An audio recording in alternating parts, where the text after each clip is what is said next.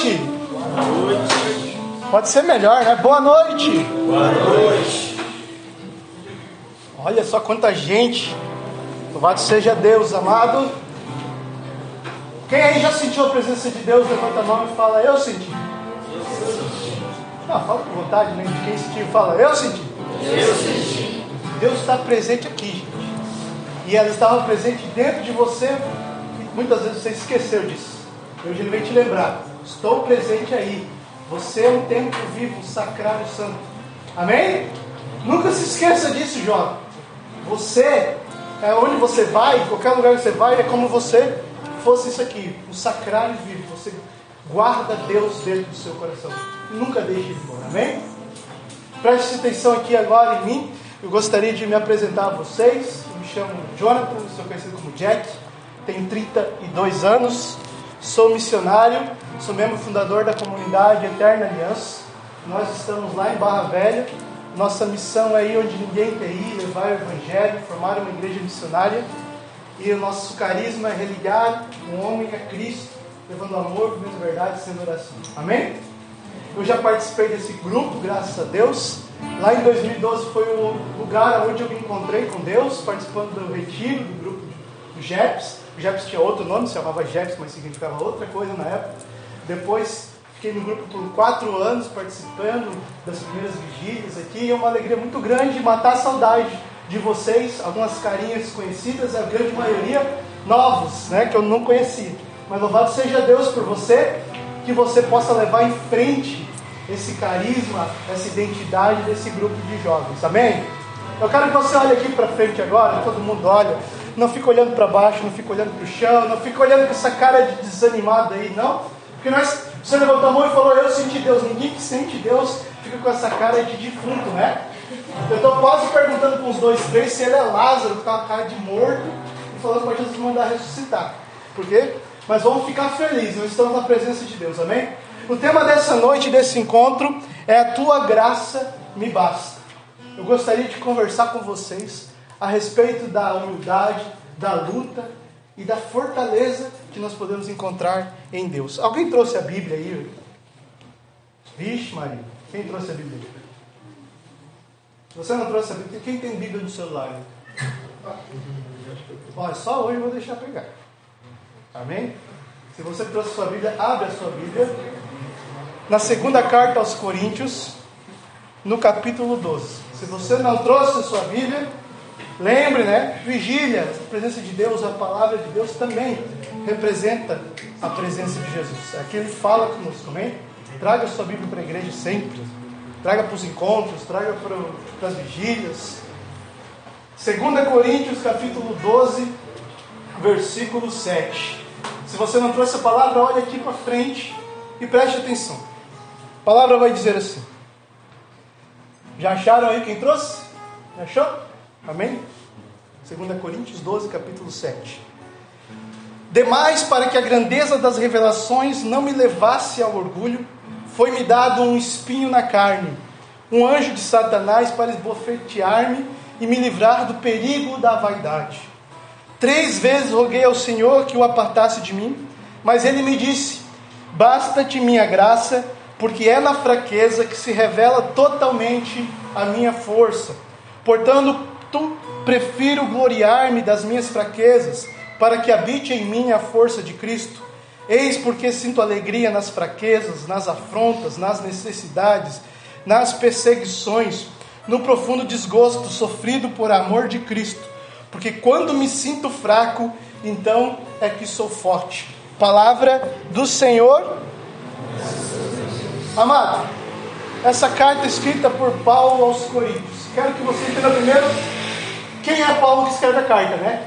Porque afinal de contas ele está falando dele. Então a gente tem que saber quem está que tá falando de si. Paulo estava falando dele mesmo. E Paulo era um cara que podia se gabar de muita coisa. Paulo era um cara que tinha estudado na melhor escola da época. Ele sabia tudo da lei, ele manjava de tudo. Ele tinha autoridade. E quando ele decidiu que queria fazer justiça contra os cristãos, porque ele via os cristãos como uma afronta ao judaísmo, ele foi lá, montou o seu próprio exército para ir atrás daqueles que perseguiam. Paulo, então, ele tinha muito status, tá ligado? Obrigado. Tinha muito poder, tinha inteligência, e ele fala que ele podia se gabar de tudo. Ele podia se vangloriar por vários motivos, porque ele era o cara. E aonde ele chegasse, todo mundo ia olhar e falar: rapaz, chegou Paulo. Não era Paulo, era Saulo. Chegou Saulo. Esse cara é brabo. Esse cara é fera. Os outros tinham medo, porque ele tinha autoridade. Ele era o cara, amém? Deu para entender? Ele era o cara. Esse cara que se achava o cara, estava indo perseguir os cristãos, quando então uma luz muito forte, no meio da estrada, ilumina ele ele cai no chão. E era Jesus falando para ele: Por que me persegues, Paulo? E a partir daquele momento, Jesus começa a guiar os passos de Paulo, ele começa a se converter, amém? Ele entra na casa do irmão, e aquele irmão reza por ele, pede o Espírito Santo.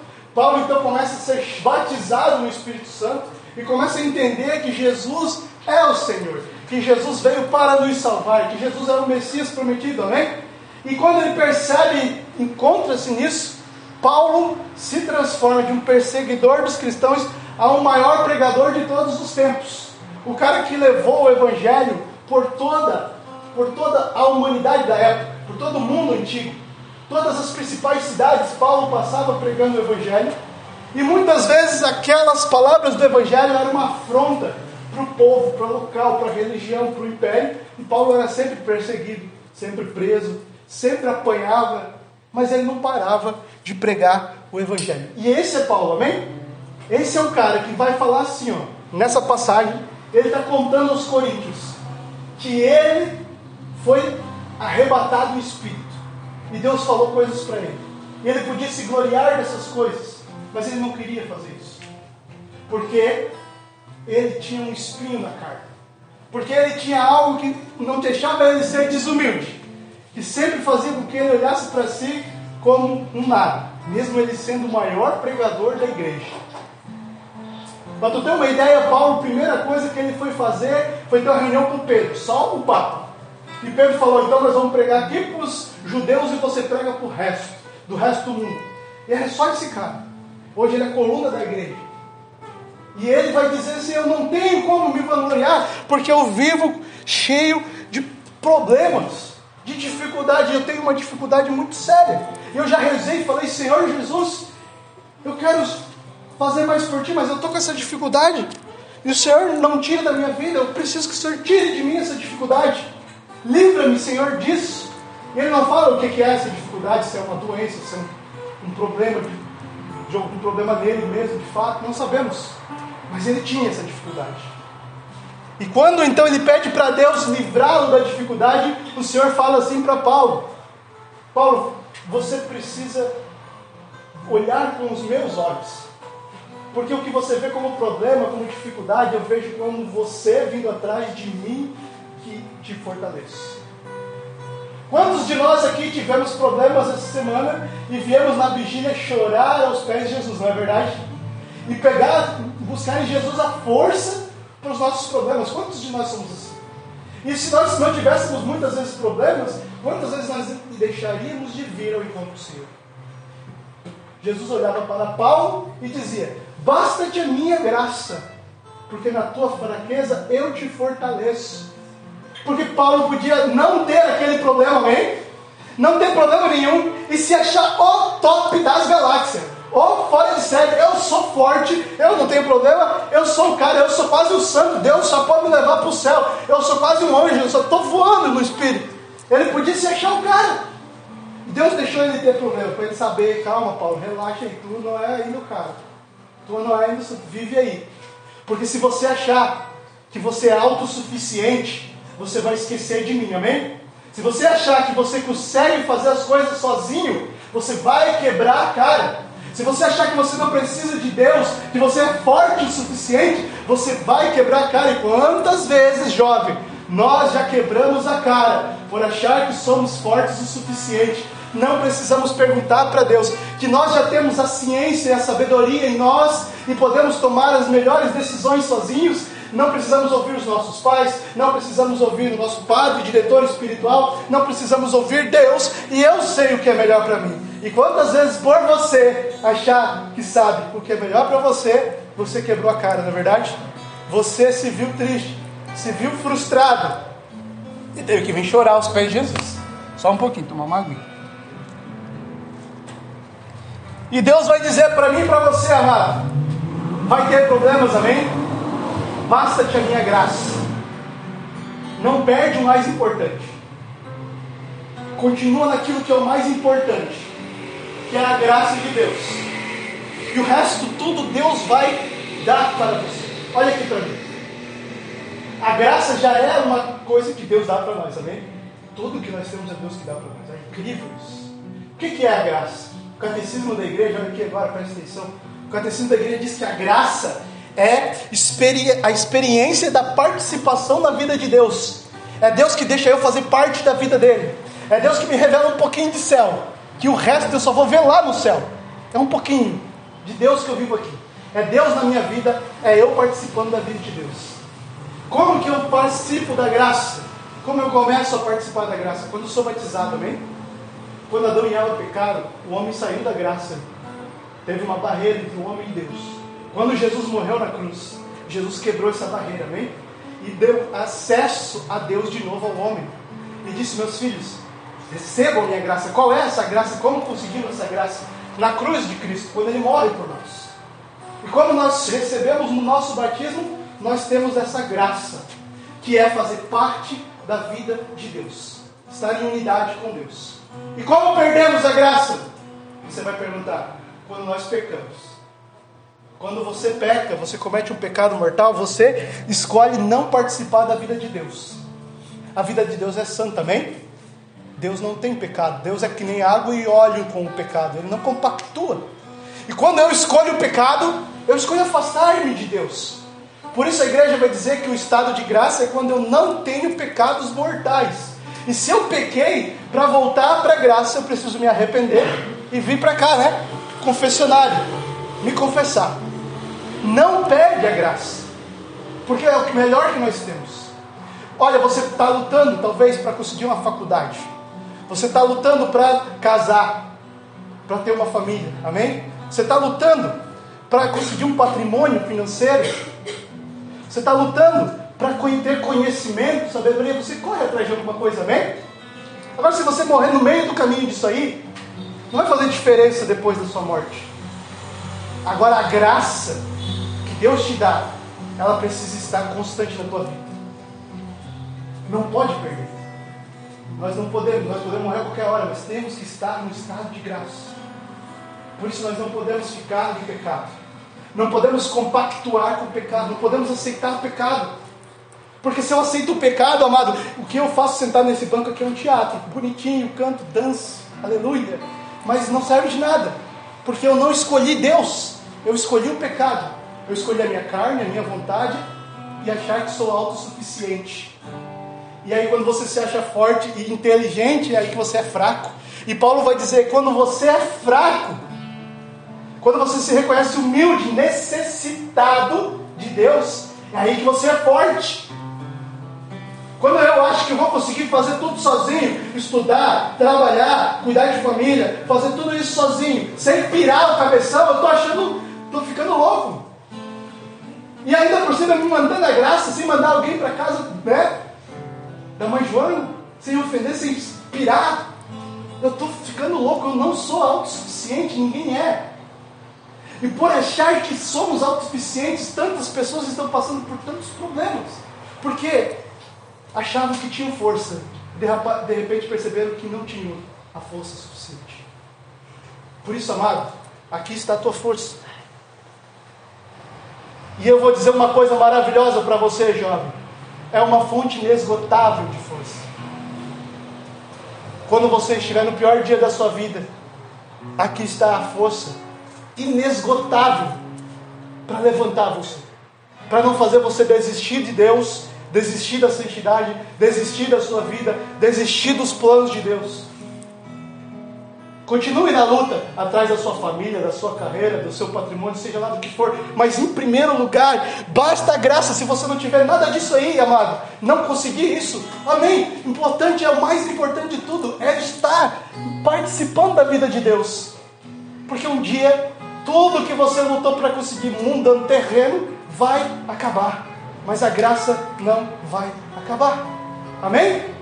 Por isso precisamos ter Deus na nossa vida e precisamos estar em estado de graça. Se você caiu no pecado, amado, ah, beleza, agora levanta e volta a pecar. Não volta mais a pecar. Aí eu eu acordei em 50 agora. É. Às vezes a gente tem que errar para me acordar. Então levanta e não peca mais. Eu quero lembrar você uma vez que talvez você já viu um teatro, já viu um filme, já leu na palavra, espero que tenha lido que quando trouxeram aquela mulher adulta e jogaram aos pés de Jesus, aquela mulher estava em pecado mortal. Ela pecou contra o sexto mandamento. Pecado mortal é quando você peca deliberadamente, sabendo que é pecado, contra os mandamentos de Deus. E você, ela pecou, ela cometeu adultério. Jogada aos pés de Jesus. Ela merecia a punição, amém?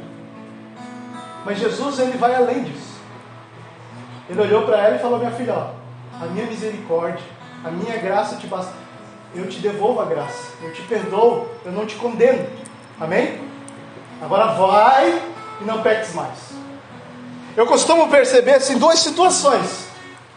Eu vou dizer para você, são 10 anos que eu caminho na igreja. Você acha que eu não pequei? Caraca, meu amigo. Pra caramba! Se eu for fazer uma, toda vez que eu tenho que fazer a confissão geral, acaba as folhas do caderno. Porque é muito pecado. A quantidade de vezes que eu saí da graça de Deus, eu acorda para a vida, moleque. Foram enormes, muitas. Mas existe uma diferença daquele que compactua com o pecado, que aceita o pecado na sua vida, que acha que está de boa, que acha que ele tem autoridade para dizer o que é pecado ou não, que isso é pecado ou não é. É diferente daquele que sabe o que é pecado, não quer pecar, mas ele tem a fragilidade, amém? A fragilidade na castidade, caiu. Puxa vida, mas eu não queria. Meu, eu tenho vergonha, eu fico me sentindo mal. Vou lá, me confesso. E a partir de agora eu tomo atitudes para não fazer mais isso. Vou fugir das ocasiões. Vou tentar trocar a ocasião que me levava ao pecado por uma ocasião que me leva à santidade. Começar a parar de falar as coisas que me levavam ao pecado e começar a falar coisas que me levam à santidade. Não estou dizendo, jovem, que você nunca mais vai cair, vai. Mas levanta, amém? E você levanta com a força inesgotável de Deus. É Ele que te levanta do pecado. Mas você precisa se decidir. Eu não quero ficar. Eu não quero ficar no pecado mortal. Eu não quero ficar longe de Deus. Que vida é essa que não vale a pena essa vida longe de Deus? E isso é a graça. É quando Deus está na sua vida. A palavra de Deus lá em 1 João, capítulo 3, versículo 8. Então não é o Jack e eu já vi muita gente ser cancelada literalmente por dizer isso. Quem peca é do demônio. Não é eu que estou falando, é a palavra de Deus. É a palavra de Deus. Porque exatamente quando nós estamos em graça, Deus está ali. Mas quando nós pecamos, nós escolhemos nos afastar de Deus por escolha própria. E aí, amado, quem peca é do demônio. Nós começamos a participar da vida do demônio, a desgraça. Por isso, alguém aqui quer participar da vida do demônio? Não, né? Então sai da desgraça, volta para a graça. A graça é tudo que você precisa. E eu acho maravilhoso, jovem, olhar para você e sempre penso, Deus traz no meu coração. Eu dou tudo para eles. Você está olhando para mim agora atentamente. E eu repito para você: Deus te dá tudo. Amém? Bota isso no teu coração. O que você quer? Deus te dá tudo. Às vezes você quer coisa errada. Às vezes você quer coisa que te leva para o mal. Às vezes você quer coisa que você não está preparado para receber. Mas Deus te dá tudo que você precisa. Deus te dá o Espírito Santo como te deu hoje e vai continuar te enchendo toda vez que você clamar. Deus te dá o corpo, sangue, alma e divindade dele na Eucaristia, na Santa Missa. Deus te dá a mãe dele, não tem uma imagem dela, está lá, Nossa Senhora do Perpétuo Socorro, para rogar por você, para te acolher, acolher as tuas intenções. Ele te dá tudo e Ele acolhe você no seu pior momento. Mesmo que quando o seu pecado fere Jesus, Ele acolhe você. Amém? Uma vez eu tinha cometido um pecado. Vocês não são padres, mas eu não vou falar o pecado, né? Senão eu falava. Mas eu já confessei, graças a Deus. Uma vez eu tinha cometido um pecado. E quando eu fiz aquilo, imediatamente eu imaginei, eu vi a imagem de Jesus.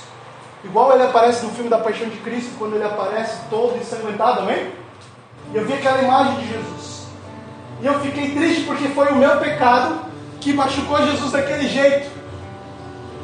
Eu escolhi, por mim mesmo, bater em Jesus, crucificar Jesus. Eu podia ter escolhido outra coisa. Eu podia ver que quando a tentação estava vindo forte, o desejo de fazer o que não deveria estava muito grande, eu zarpar daquele lugar, levantar, fazer outra coisa, amém? Mas eu não fiz isso. Deliberadamente, por escolha própria, escolhi ferir Jesus daquele jeito. E eu estava deitado chorando, pensando: mais uma vez, Jesus, eu te feri. E a imagem que o Senhor me mostrava era dele, todo ensanguentado, todo ferido, me consolando, cara. Eu falava, cara, eu estou triste porque eu te machuquei e você que me consola. Esse é Deus, esse é o Senhor Jesus. É isso que Ele te dá tudo. Ele te dá o amor dele quando você menos merece. Sabe por quê? Quando você pensa Deus não quer viver nem pintar de ouro, porque eu sou uma, um pangaré, um jaguar, sem vergonha. Quando você não merece, o Senhor te dá o amor dele, porque é quando você mais precisa. Amém? Quando você precisa, ele dá tudo que você precisa para ser santo. E é na nossa fraqueza, então, vai nos dizer Paulo que somos fortes. Qual é a tua fraqueza? Na, por que, que é forte na fraqueza? Porque na fraqueza você percebe que você precisa buscar alguém que vai te dar força. É quando você se reconhece fraco que você corre atrás daquele que é forte para te ajudar. Não é verdade? Quando você está lascado, vem lá um cara dizer: Olha, você está sendo processado, você vai atrás do advogado, porque você não é advogado. Quando você precisa, se alguém te ameaça, você vai atrás de um bicho mais fortinho para te proteger. Né? Você junta uns três, quatro, pelo menos, para não apanhar sozinho. Pelo menos eu te ajuda. É? Você sempre vai buscar força na fraqueza. Eu não sei dizer bom, mas depois. Mas eu espero que você entenda isso em todos os momentos da sua vida. No seu momento de fraqueza espiritual, no momento de tristeza, no momento de ansiedade, no momento de angústia, no momento de solidão, no momento que você foi traído, foi ferido, no momento que você foi abandonado, no momento que você está vivendo hoje, precisa tomar uma decisão, amém? Porque você não é inteligente e sábio o suficiente para tomar as melhores decisões. Mas você sabe de alguém que sabe todas as coisas e que conhece todos os rumos e pode te dar a melhor resposta para tomar a sua decisão. Então você é fraco até nisso, mas ele te fortalece. Você escolhe bem. Você olha para a vida dos santos, amém? E pensa: esse cara era muito forte. Cara, ele só se reconheceu pequeno. Você olha para a vida de Paulo, Paulo apanhava, apanhava e pregava e pregava e foi santo e a coluna da igreja. Ele só se reconheceu necessitado de Deus. Quando você se reconhece então necessitado de Deus, Deus então te fortalece em tudo que você precisa. Jovem, por isso eu dizia no começo, você vai sair daqui diferente. Amém? Você vai sair daqui um jovem diferente. Porque a partir de hoje você vai descobrir uma potência que está dentro de você. E essa potência não é você mesmo. Essa potência é Deus. Que você recebeu no seu batismo. Que você não pode ficar longe. Quando você está no estado de graça. Quando você está no estado que você pode comungar Jesus. Quando você se confessou, comungou, participou da Santa Missa. Quando você está, rezou. Ah, meu amigo, quem que para alguém que reza? Ninguém para um homem ou uma mulher de oração, amém? Ninguém para um jovem de oração. Amém? Santa Teresa de Santa Catarina dizia que botaria fogo no mundo se o jovem fosse aquilo que ele deve ser. O que, que ele deve ser? O jovem deve ser aquilo que Deus quer que ele seja. Então, deixe de ser o jovem que o mundo quer que você seja. Que o seu pai e sua mãe talvez idealizaram para você. O que os seus amigos da faculdade, da escola idealizaram para você. Como você deve ser com as suas amizades lá fora. Seja aquilo que Deus quer que você seja. É Ele que te conhece, amém? Ele conhece o projeto original, foi ele que te fez. E ele sabe para que que fez. Amém? Eu quero terminar essa pregação dando, contando a história de dois jovens que foram assassinados. Não sei se vocês viram essa história lá no Paraná. A Carol e o Luan. Quem conheceu essa história? A Carol e o Luan são dois jovens que tinham 16 anos e eles estavam na escola, numa aula livre, jogando ping-pong. E nisso entrou um homem, um homem que não estava, não estava vivendo a vida de Deus, amém? E deu dois tiros e matou esse jovem. E logo depois que aconteceu isso, chocou, né? Isso sempre choca. Dois jovens adolescentes que foram assassinados inocentemente. Quando a gente vê essa notícia, a gente fica muito triste, mas imediatamente veio a notícia de que o pároco deles falou que no sábado ela foi, eles foram assassinados na segunda-feira. No sábado, os dois foram se confessar. Então, eles morreram em estado de graça. Então eles se salvaram, amém? Se eles foram direto para o céu ou foram para o purgatório, nós não sabemos. Mas nós rezamos muito porque achamos que eles tinham uma vida de santidade. Essa menina, Carol, ela se confessava toda semana. Toda semana. E ela começou a namorar com esse menino Luan. Os pais da Carol eram muito da igreja. E os pais do Luan nem tanto, mas os avós dele eram. E como ela queria um namoro santo, na castidade, vivendo a verdade, ela queria levar ele junto para a confissão. Então toda vez que ela ia confessar, ele ia junto. Então os dois confessavam juntos, toda quarta-feira. Amém? E às vezes ela tinha que pedir para o pai dela: Pai, eu, não, eu preciso que o senhor me leve na igreja para me confessar. E o pai falava: Mas filha, já te levei semana passada. Precisa mesmo se confessar todo de novo? O pai está ocupado, o pai tem que fazer isso, aquilo. Precisa mesmo? Ela falou: Pai, e se eu morrer?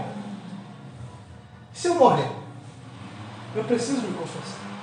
Eu preciso estar em unidade com Deus. E se eu morrer? Eu só tenho hoje. Santa Teresinha vai dizer: nós só temos hoje, a vida é só um instante, amém? Nós só temos hoje. E realmente ela morreu. Ela morreu. Jovem. Mas ela morreu sabendo para onde ela queria ir. Ela queria ir para o céu. Ela sabia que a graça de Deus era tudo que ela precisava, tudo que ela tinha que ter no seu coração. Tudo que você precisa saber nessa noite, que você precisa, é a graça de Deus. Amém? Porque quando você chegar no céu, o Senhor não vai olhar o seu diploma, o Senhor não vai olhar quanta riqueza você teve, quão bonita era a sua namorada, o quanto você ganhou de dinheiro na sua conta no banco. Ele vai perguntar: O que fizeste com as coisas que eu te dei? Você escolheu o pecado, então eu não te conheço, porque você não viveu a vida comigo. Eu não quero que Jesus olhe para mim e fale: Não te conheço. Eu quero que Jesus fale: eu não vi a hora de tu chegar. Bora! Vem comigo para o céu. Sabe quem que Jesus vai dizer que ele não conhece? Aquele que não se apresenta para ele. Você conhece alguém que você conversa. Você conhece alguém que você tem intimidade. Você conhece alguém que você sempre está visitando, amém? Então, como é que você vai conhecer Jesus se você não conversa com ele? Se você não tem intimidade? Se você não vem visitá-lo? São João Bosco vai dizer: quer muitas graças, venha muitas vezes aqui visitar o Senhor na Eucaristia. Quer poucas graças, venha poucas vezes. Então, amado, jovem, nessa noite, tome essa decisão. Eu não quero mais pecado, amém? Não queira mais viver uma vida de desgraça. Não tenha vergonha do seu, de contar o seu pecado para o Padre. Na hora de pecar, você era sem vergonha. Na hora de confessar, é envergonhado. Para com isso. O demônio tirou a vergonha na hora de cometer o pecado, devolveu na hora de confessar. O padre não está ali para te julgar, ele está ali para te perdoar. Lembra do padre na hora da confissão? É Jesus que olha e diz: Eu não te condeno. Vai e não peques mais. E a partir dessa noite, levanta. Se você tem pecados, vai atrás da confissão. Não comungue sem se confessar, se tiver pecado mortal. Não faça, não escolha essa vida de desgraça. Escolha por Jesus. A graça dele é tudo que você precisa e te basta. Amém? Amém? Amém. Fica de pé. Oh, glória.